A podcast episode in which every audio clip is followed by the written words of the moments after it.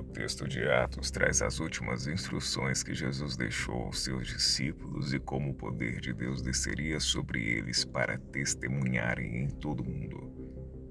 Mas o que é ser testemunha? É falar aquilo que vimos ou ouvimos sem especulação ou imaginação Paulo descreveu seu encontro com Jesus em Atos 22,15. Precisamos contar sem medo ou receio aquilo que o Senhor fez, tem feito e cremos que fará em nossas vidas.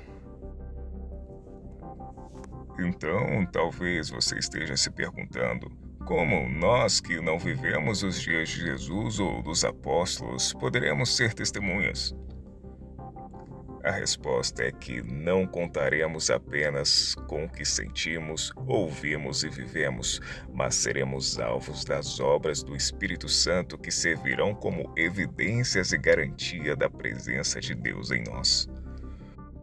O livro de Atos, capítulo 1, verso 8, mostra que ser testemunha vai além de apenas falar ousadamente. Precisamos ter manifestações em nossas vidas que impactarão as pessoas que nos rodeiam. Assim, a pregação não dependerá apenas de nossa fala, mas partirá de evidências da intervenção divina que transbordam das nossas vidas.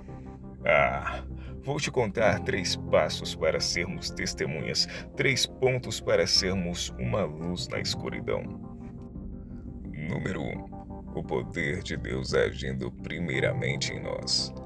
As evidências, milagres e coincidências permeiam nossas vidas e devem acontecer conosco para serem repartidas com os demais. Do contrário, não podemos ser qualificados como os testemunhas do Senhor. Não podemos admitir uma vida cristã sem esse tipo de intervenção divina. Após experimentarmos o agir do Senhor, devemos compartilhar para reforçar nosso testemunho e evidenciar a realidade do milagre. Assim alcançamos outras pessoas.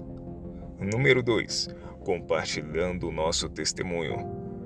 Em dois momentos na Bíblia, fica claro que não precisamos de treinamento ou preparação teológica para sermos testemunhas do Senhor.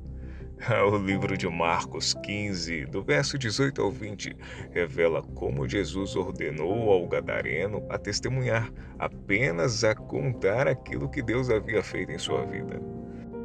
Em meio ao livro de João, capítulo 4, vemos que os dons do Espírito não devem ficar limitados a templos ou células, mas devem ser manifestos em qualquer lugar e momento, como no caso da mulher samaritana. Devemos repartir aquilo que o Senhor fez conosco para que as vidas que nos cercam sejam impactadas. Não precisamos esperar imposição de mãos ou treinamento para isso acontecer. Número 3. Deus produzindo manifestações maiores em nossas vidas e naquelas que receberam nosso testemunho. No livro de Marcos, capítulo 16, do verso 15 ao 20, Jesus comissiona os apóstolos e diz que os sinais os seguiriam por todo o mundo.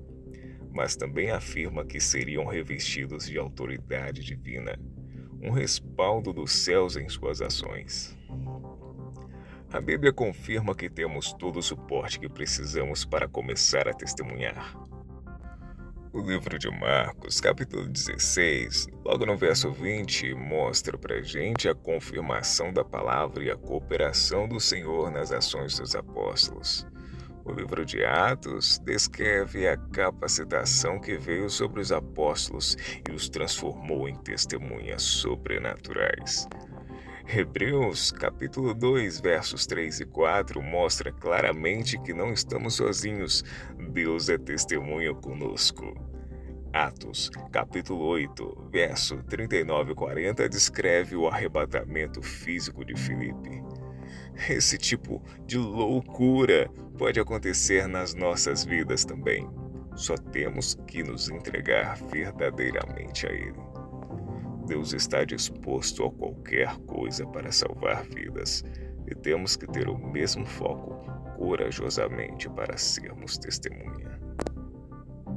Que o Senhor te abençoe e o amor dele arda em seu coração para que através da sua vida vida possa ser gerada na vida daqueles que não conseguem viver.